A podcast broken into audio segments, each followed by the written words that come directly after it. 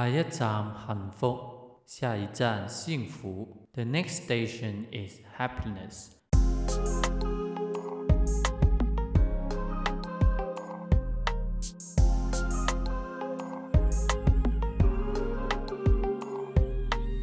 Hello，亲爱的朋友们，大家好，我是那个在车上待了很长时间还没下车，梦想着前往台湾追寻自己幸福的老八。今后的旅程也请大家多多关照。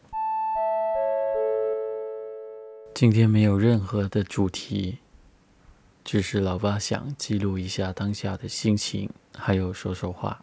上周是清明节跟复活节的年假，大多数人可能都。在周五开始放假，连着休了五天的假期。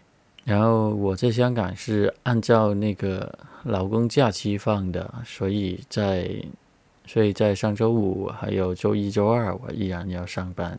然后在这些公众假期之外，公司就会允许员工就补假一天。然后我就选择了今天周五作为我的补假，然后就可以连着周六周。日就连放三天假期，这家公司对我来说还是挺挺好的。他让我自己选择休哪天，然后我也就说周五放假，因为周六是我生日，这样，然后老板就很爽快的就答应了。所以在今天其实是我的休假的第一天，也是我暂时能放下所有东西去面对自己，或者是做一些我想做的事情。然后昨天晚上我去了我二姐那边，就拿了我一个公司的产品给她，就帮她买一些东西，然后顺便教他怎么用，然后也聊聊家常这样。然后我才知道我在台湾的三姐原来在前天已经结婚了，我自己竟然什么都不知道。然后也聊了聊家庭各种事情。因为我没有参与家庭的那些群组，所以我对家里的一些比较详细的东西可能都一概不知，因为我一直在沉迷在我自己的工作里面。所以当昨晚听到我姐说了很多可能家里的一些近况，我是有点内疚的心情。然后我姐也特别说到我爸的状况，原来他现在已经开始记忆有些衰退了。然后说他有时候连我姐是谁也不知道，可能也忘记了自己曾经有老婆这样的东西。然后听得我挺揪心的。然后才知道他周五就是今天，他又要去医院复诊。然后我就说我想去看一下他。所以今天早上其实我就没睡几个小时，但就早上就起来就去家里附近那个护老院，打算看一下他。我本来真的就打算只是看看，没有打算就跟很多家人一起去看他什么，我就很怕这种场景，所以就穿着拖鞋就直接走下去了。然后结果，然后结果就有一个时间差，原来是我哥提早把我爸就送进了医院，然后我就被迫着跟我另外一个姐就坐计程车去医院，就参与这个。陪同他复诊的这个流程，然后我想，既然今天是休假，那就去吧。然后我进到医院，一看到我爸，其实心里一下子就绷不住了。我看到那个一起生活了很多年的那个家人，现在已经瘦的不是我想象中的那个人了。他今年其实已经八十三岁了，在过去的二十多年，他一直就是很精神、很胖。很壮的一个，就一个父亲。就算我现在已经是一个成年人，就跟他使劲的话，可能也掰不过他的那种。但就是因为去年那一次特别严重的急性中风，他现在已经半生动不了，然后各种的副作用也慢慢的展现出来，所以现在瘦的好像只有一半那样。我看到他就觉得好陌生。这个人是我爸妈，然后我姐他们一直在问他：“你记得我吗？我是你第几个女儿？我是你谁？”然后他答对了，他说出了我二姐的名字，说了我姐夫的名字，说了我五姐的名字。然后我五姐问他：“那我是谁呢？”然后他当下好像真的记不住，他就说：“我是我五姐的儿子，直接念出了我外甥的名字。那一刻，其实我有点失望的，因为我觉得我终于来见你了，你却记不住我。但后来看他跟我我姐他们聊天，聊着聊着又哭了，说自己在护老院可能吃不到自己想吃的，好像在说自己以前可能做了很多事，他很后悔的那些东西。其实他现在说话已经有点含糊，说不清。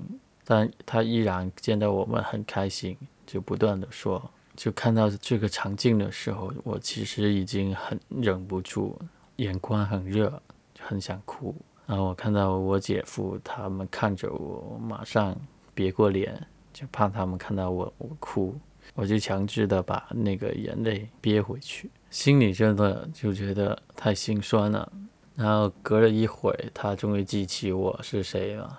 然后就说这不是我的第八个儿子吗？你终于来了。然后带点埋怨的语气说他之前从来没有来过，还说我是比较长进的一个儿子。然后又哭了。我当下就真的很想哭，但就是一个大男人嘛，我还是忍住了。真的很陌生，这个就是我爸。然后最令我觉得更心酸、更难过的就是他说，他就哽咽着说。他知道他快不行了，他快死了，他怕他的时间已经不多了。然后我就觉得我马上可能又要面对亲人的离去。其实他都活到八十三岁，他一直还是挺健康的，虽然他又烟又酒，但外表看上去还是像个五六十岁的那种，就是身体很健康。虽然之前一直也中风了不少次。但他每次都是很安全的度过，然后在去年那一次，他就真的命悬一线，然后到现在，他没办法再抽烟，没办法再喝酒，他现在可能很多东西都记不住了，也忘记了，就记性已经开始混乱。他现在可能更记挂的就是自己能不能吃到自己想吃的东西。跟我们投诉说，护老院的人没有给他吃什么好吃的，就觉得这是他的报应嘛。他在过去的确对于这个家庭来说是个祸患，是令这个家庭这么不幸的一个源头。但到了他现在年纪已经这么大，他才要遭受这种东西，要过得这么难受。我看他一直在掰着自己瘫痪的那一半身，就觉得他本来就是一个很有那种种生存意志、就很健康的人，现在可能要面对自己，可能真的觉得自己要死了。然后看他有点痴痴呆呆的模样，我就觉得我真的没有办法再恨他了。我其实一直想找个机会去见他，因为我觉得我年纪这么大了。而且他现在出事了，我总不能说真的等到他死了，或者去见他最后一面的时候才去见他。我那些姐他们天天去奔波，去接他去医院什么的，而我是他现在仅存的三个儿子里面的一员，我没有去，其实也说不过去。只是我就觉得我心里没准备好，就像当初我哥死的时候，我也一直不敢去见他。但另外一方面，我又怕我真的赶不上去见他，我真的怕他突然就死了，但我没办法见他最后一面，我就很怕我后悔一辈子。我之前还在想，如果我见他能跟他聊天的话，我就想跟他说，其实我已经原谅你了，这大概是你的报应，但我希望你能为自己逼死你大儿子那件事忏悔，然后其他就没什么了。今天去到医院，我就觉得他已经在忏悔了，他已经很后悔，可能在未来没有多少年的时间里。他一直在忏悔的。然后，当我姐夫推着他进那个见诊的时候，医生在问着我们他的身体状况，他之前有没有一些喝酒什么的东西，就问了很多很详细的东西，就问他之前喝酒有没有喝酒，有没有一些不良的习惯，家人有没有一些情绪病。然后我看着我爸，就就觉得这样好残忍啊。好像在审判他，就在面前说了他过去的一些比较差的事情，然后我就一直看着他，我拍拍他肩膀，希望他，我真希望他没听进去。我觉得如果我坐在那个位置上，我肯定难受的死，就很自责，很伤心。我觉得他现在这样真的已经已经很难受了，我真的完全没办法再怪他。他毕竟是我爸，我觉得我是原谅他了。我相信我大哥不知道在哪个维度，可能见到他现在。应该也能原谅他了。今天去了一趟医院，虽然精神不太好，很疲惫，回到家也没办法再再补睡什么的，然后到现在还有点累，但我就有点释放的一个感觉，就终于跨过的心里面的那道坎儿。我甚至觉得，我不知道他还有多少年，但我真希望他不要那么自责。我希望他在剩下的日子能开开心心的活下去，然后我觉得我也会多去看看他。小时候经常就很羡慕别人的家庭，他们的父亲很爱惜他们，就陪着他们玩儿，买玩具给他们，就陪他们做各种东西。而我们爸就相差了将近有五十年，没办法像一般的父亲那样对我们。但其实，在去年他出事的时候，我翻开他的钱包的时候，我看到他上面有我的照片的时候，我就知道他之前做的所有的一切，可能真的就只是他作为一个封建社会下的大男人，不善于表达，而且长期受到烟酒的一个祸害，才导致他成为怪物一样的父亲。我那时候其实已经觉得有点理解，但是现在已经不重要了，也已经没办法回到过去了。记得在前几年，我们家人尝试一起去台湾旅行，那时候第一次他们也带着我爸去，然后那时候我好像去内地做实习，没办法参加，然后现在已经没有机会再跟他做任何事情了。从小可能他对于我来说就是一个。很威严，可能一直在他的毒打下成长。到后来，可能开始反叛。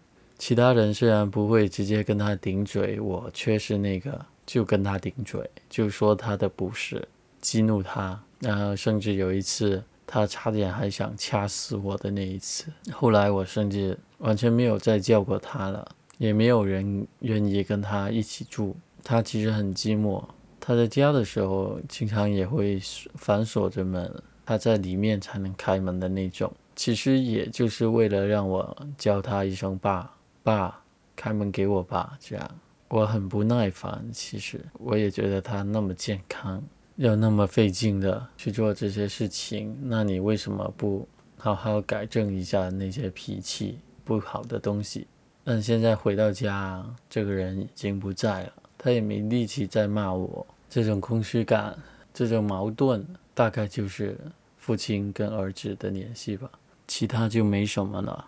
有时候真的很难去跟别人说这些比较沉重的话题，可能他们也不理解我为什么会这么奇怪，我的家庭为什么这么多人，我对我爸，我对我哥各种的复杂的感情。但还好有 Podcast 这个平台，在深夜的晚上。即便没有人听，我也能做一个记录，给以后的自己听听自己的心声。现在可能已经没有办法再说，希望我爸能幸福。现在这种状况，我真的希望他能原谅自己。